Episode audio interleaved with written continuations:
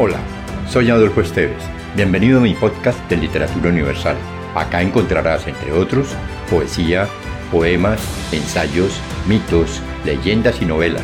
Relájate, atrévete y déjate llevar por el mundo de la imaginación y los sueños.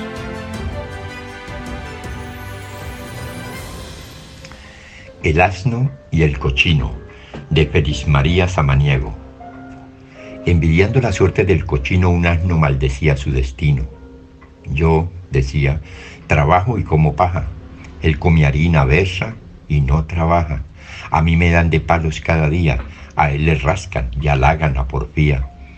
Así se lamentaba de su suerte, pero luego que advierte que a la posilga alguna gente avanza en guisa de matanza armada de cuchillo y de caldera, y que con maña fiera dan al gordo cochino fin sangriento, dijo entre sí el jumento, si en esto para el ocio y los regalos, al trabajo me atengo y a los palos.